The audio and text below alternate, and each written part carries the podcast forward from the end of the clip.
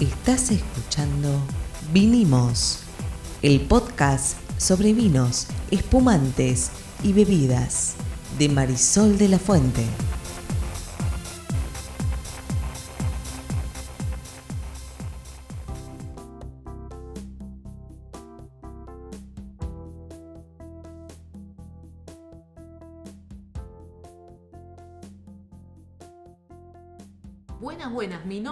Marisol de la Fuente, soy Sol Sommelier y esto es Vinimos Podcast. Y yo soy Ariel Torres, soy el que hace las preguntas del que no saben. Vinimos podcast y hoy vamos a hablar, por lo que estoy viendo, de España. España, olé, amigo. Muy bien, sí, España. Yo tengo parte de mis antepasados son de España, de Galicia, eh, ¿y los tuyos? No, acá yo tengo una mezcla 50% Italia del sur y 50% local del Chaco argentino. ¿Qué onda España? ¿Hacen vino en España? No sabía. Ah, sí, hacen vino. claro. ¿Cómo no sabía?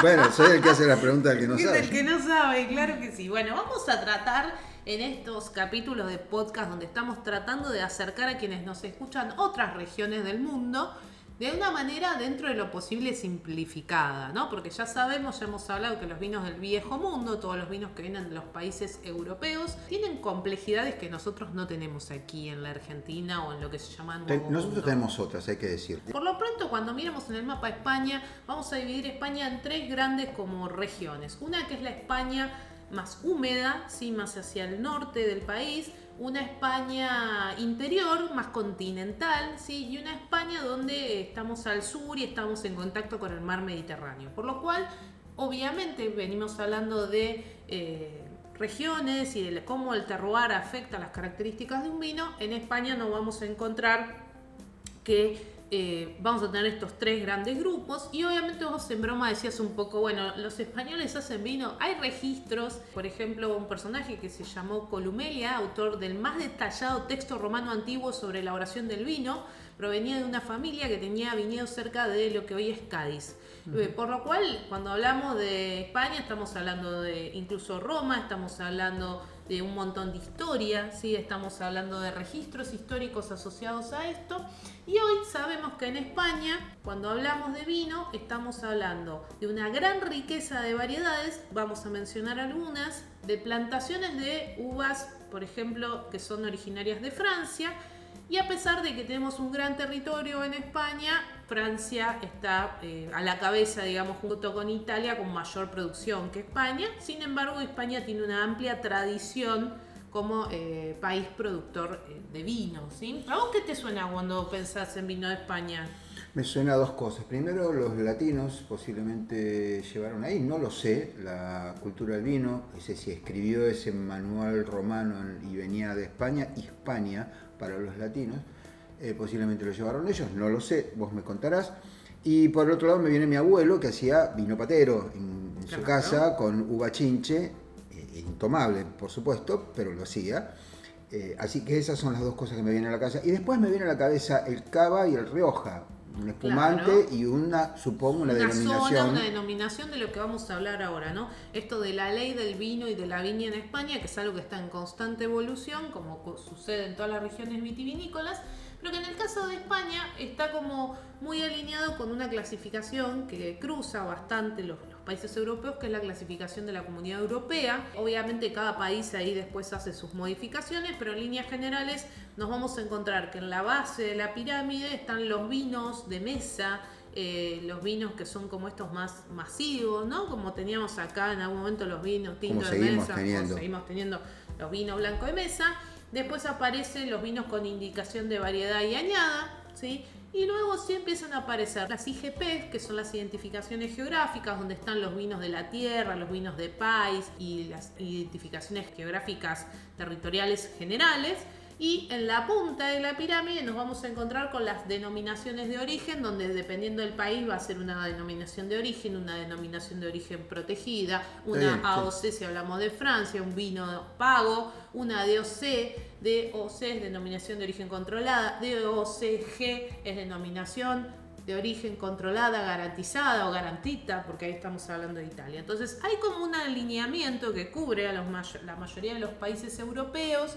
Y en el caso específico de, de España, ¿qué toma de todo esto? Vamos a tener los vinos de pagos, en la punta de la pirámide, las DO calificadas, las DO o las denominaciones de origen o las identificaciones geográficas, en este caso aplican como sinónimos, y en la base los vinos de calidad con alguna identificación del lugar. ¿No? Todos con su manual de calidad, órgano de gestión, órgano de control. Y acá ya el que nos está escuchando se empieza a perder, ¿no? No, pero lo hacemos fácil. Esto parece la pirámide eh, alimenticia, nutricional que se ve, que, nos enseñaron, que después dijeron que no era así, la volvieron a cambiar y hoy ya no sabemos exactamente qué hay que comer. pirámide, si es redonda, si es cuadrada. Esto es una pirámide igual y obviamente los vinos que tienen menos costo de producción están en la base, los vinos de mesa pero son vinos de España de todas maneras y se llaman vinos de calidad, por lo que estoy viendo.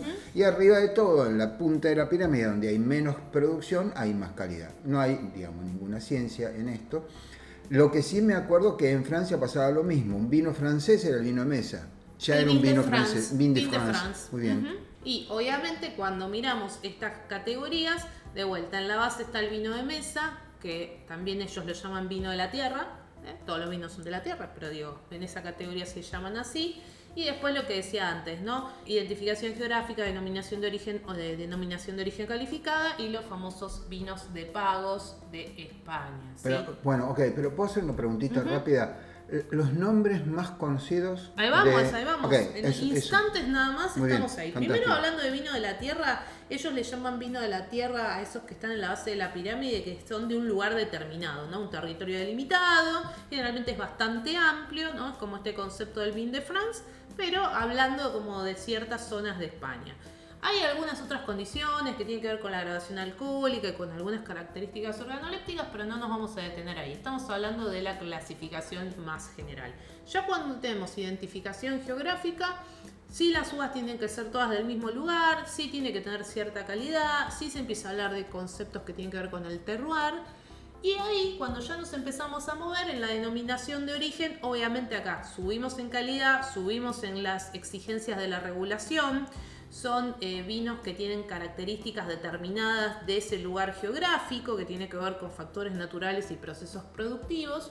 Y ahí estamos hablando de denominaciones de origen que tienen por lo menos 5 años de antelación, han sido reconocidas durante 5 años como una denominación de origen específica y exclusivamente trabaja con ciertos terrenos de cultivo de vid de un lugar específico. Obviamente son regulados, así como tenemos acá el INB, el Instituto Nacional de Vitivinicultura, su órgano, su consejo regulador también chequea que se estén cumpliendo con estas normativas. Y si hablamos de una DO calificada, ahí al menos tienen que haber pasado 10 años desde que se lo reconoció para que lo pueda usar en la etiqueta. Todo esto que estoy diciendo no lo dije, pero esto es lo que ve la persona en la etiqueta. La persona en la etiqueta, en España, al igual que en Francia, no ve variedades, no ve uvas, que es a lo que nosotros estamos acostumbrados. Ve esta información, que es lo que le indica qué pasa con ese vino. ¿no? Entonces, por ejemplo, en una DO calificada también estamos hablando de vinos que tienen que ver con un lugar específico que tienen control de calidad y de cantidad eh, y se hacen todos los chequeos y controles físico-químicos y organolépticos de esos vinos. Y si pienso en un vino de pago, pago significa paraje o sitio rural con características puntuales, generalmente son microclimas, generalmente están vinculadas a alguna forma de producción más tradicional y son vinos que tienen algunos rasgos o características bien bien diferenciadas, ¿sí? que obviamente van a ser diferentes a estos que hablábamos que son los vinos de la tierra que están en la base de la pirámide. Esa es la cúspide de la pirámide. Exactamente, el vino de pago. Y obviamente hay un plus plus que es el vino de pago calificado, ¿sí? Que además tiene que cumplir con las características de la DO, de la denominación de origen calificada. Ese es como el que el top top top top top top top top. Muy bien. ¿Vamos bien hasta ahí? Vamos bien, pero quiero saber, quiero nombres. Quiero nombres. así como de lugares. no, sí, o de, así como tenemos a Borgoña, etcétera. En Francia, acá debería haber zonas generales. De bueno, tenemos DEOs en toda España, ¿sí? Si miramos el mapa, vamos a encontrar que hay DEOs en toda España. Obviamente tenemos las comunidades autónomas, donde habremos escuchado hablar de Galicia, que Don Torres tiene sus antepasados de Galicia, de, Aragón, de Castilla y León, de Castilla de la Mancha, de Extremadura, de Andalucía. Esas son las comunidades autónomas. Pero uno va y pide un vino de Galicia o de Extremadura. Ah, ok, por lo eso. Que se llama agrupamientos como no oficiales en regiones vitivinícolas. A ver. incluyen a veces varias de estas comunas. Por ejemplo, tenemos y Galicia, Valle del Duero, que está en Castilla y León, y agarra un poquito de Cantabria. Tenemos el Ebro Superior. El Ebro Superior es donde vamos a encontrar Rioja, por ejemplo. Bueno, ahí estamos hablando. Rioja, ¿qué Pará, pará, pará, pará. Tengo otros agrupamientos. Tengo Cataluña, tengo el Levante, tengo la Meseta, tengo Andalucía. Estas son como las zonas donde se produce. Ahora, si yo, por ejemplo, pienso gastronómicamente también, voy a encontrar que en el norte está Galicia, Asturias, Cantabria, el País Vasco, Navarra. ¿Suena? Bueno, ahí empiezan a aparecer los pescados, los mariscos del mar Cantábrico y hay toda una selección ahí de eh, tipos de vinos que se producen en esa zona, ¿sí? Y después empezamos a tener la región mediterránea, donde hay otro agrupamiento gastronómico, Cataluña, Murcia, la comunidad valenciana, donde aparece la paella, donde aparece el arroz, donde aparecen platos de mar y montaña. Y al sur, Andalucía y Extremadura, donde está más la cultura del jamón, del aceite de oliva, de las tapas, porque está ahí juntito al Mediterráneo. Excelente. ¿Y los vinos? Pero ahí vamos, ahí vamos. Me voy a enfocar en esta zona que te decía antes, que es el Ebro Superior, que ahí está la comunidad de Navarra, de La Rioja que es donde están uno de los vinos que son los más conocidos eh, para nosotros, que son los vinos de la DOC Rioja. ¿sí? La DOC Rioja es una región muy reconocida, es una denominación de origen calificada. ¿sí? Estamos hablando ahí sí de la parte superior de esta pirámide.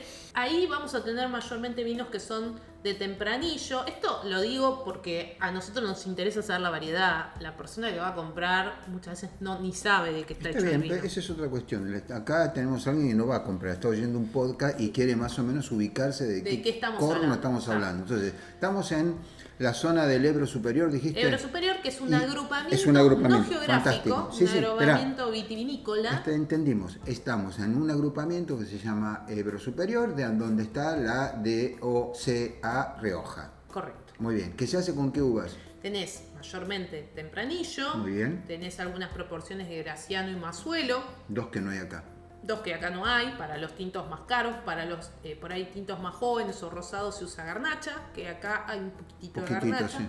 Viura y malvasía para blancos y hay algo de garnacha blanca que también está permitida. ¿sí? La tres cuartas parte de la producción de Rioja son vino tinto. Mira. ¿sí? Eh, y hay un 15% ahí de rosado y un 10% de blanco. Y la mayoría no tiene nada que ver con las uvas que usamos acá, o la mayoría son tempranillo. La mayoría son tempranillo con alguno de estos cortes, Graciano y Mazuelo. Pero ahí viene esto de eh, que yo a veces también comento de qué significa que un tinto sea crianza, reserva, gran reserva. Que en Argentina significa una cosa, pero en los otros países vitivinícolas significa otra. Entonces, por ejemplo, si yo tengo un DOCA Rioja, tinto de crianza, tiene 12 meses de madera y 12 meses de, botella. Un reserva tiene 12 de madera y 24 de botella. Y un gran reserva tiene 24 de madera y 36 de botella. Eso se tiene que cumplir para que la etiqueta diga la identificación geográfica. Eh, perdón, la eh, denominación de origen. ¿sí?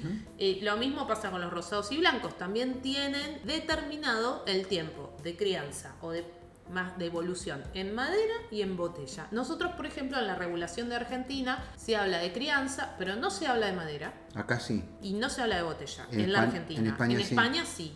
Para la clasificación que corresponde a la DOC de La Rioja. Mira. Entonces, yo pienso en estas clasificaciones, yo las voy a ver en las etiquetas y de hecho va a aparecer un código y una autorización. Obviamente también voy a ver la cosecha, voy a ver quién lo hace el vino. Lo que no voy a ver nunca, o es el varietal. es muy extraño que lo veas, es el varietal. Y además, si pienso en La Rioja, La Rioja está dividida en tres grandes regiones: la Alta, la Alavesa y la Rioja Baja. Y ahí es donde empieza a complejizarse, porque para nosotros es Rioja, es como lo que nos suena de Rioja, ¿no? Pero vos fíjate el nivel de detalle en el que se empieza a entrar. Acá estamos en una agrupación geográfica que reúne varias eh, comunas que a su vez tiene un nombre, esa agrupación que es Ebro Superior, que incluye ahí adentro lo que es la denominación de origen controlada, garantizada de Rioja, y dentro de Rioja está la Rioja Alta, la Rioja Alavesa y la Rioja, Baja. Y después te preguntan si pueden hacer un curso de tres meses para hacer para sommelier. Hacer sommelier ¿no? Claro, sí. En la Alta, perdón, en la Alavesa, que está al oeste de Logroño, sobre el margen norte del río del Ebro, eh, vamos a tener mayormente tempranillo, por ejemplo. Si ahí hay una influencia del Atlántico, es más fresco, hay más suelo con caliza, tipo tiza, ¿sí? Son un poco los suelos como y los vinos más ligeros que tenés en Rioja. Ok, ahí estamos entrando como en, en mucho detalle. Vamos un poquito para atrás. Sí. Uno va a la vinería y le dice al que te atiende, hola, buenas tardes o buen día, depende de la hora, ¿no? Y le decís, mire, la verdad me gustaría, me gustaría probar un, un vino de España. Ah, sí, tenemos eh, tal, tal, y la Rioja, ¿no? O Rioja, porque sí, es sin la en, sí, en este caso. es Rioja. Y ahí el tipo dice, sí, Rioja me suena porque lo vi en el podcast de Marisol. ¿Qué me puede ofrecer? Entonces ahí le voy a ofrecer, todo lo que vos podés elegir son precio y si son reserva, gran reserva, super gran no, reserva, hiper pará, reserva. no me confundas No, a no, la no, no, gente. no confundo a nadie. Es un chiste, pero lo que digo es, no vas a poder elegir por varietal, No, podés por elegir varietal no. por año, Por año sí. por bodega, pero vos por no las conocés. pero no los Pero conocés, conocés porque son de España. Es verdad. Sí vas a poder elegir por crianza, si es joven, crianza, reserva o gran reserva. Y sí vas a tener algo más en general en la etiqueta de información, ¿no? De esto que te estoy diciendo de si es de Alavesa, si es de la Rioja Alta, ¿sí? Ahí en la Rioja Alta, bueno, tenemos unos suelos con arcilla, entonces los vinos van a ser más complejos. Vos conocés estos vinos. Sí, claro. Fantástico. Entonces, ahora vamos a los bifes, como se dice. Esperá, pero cerremos. Y en la baja, la uva destacada de Rioja Baja es la garnacha que la mencioné antes. Ok. Eh, vos conocés los vinos de Rioja. Contanos qué esperaría uno si va a la vinería y se lleva un vino de Rioja. Me imagino que hay una variación, pero dentro de las generales de la ley debe haber una, una- una- un hilo Te vas a conductor. encontrar en un Rioja tradicional vinos evolucionados con complejidad aromática en términos de que generalmente al ser evolucionados van a tener los aromas de la uva y van a tener los aromas de la evolución.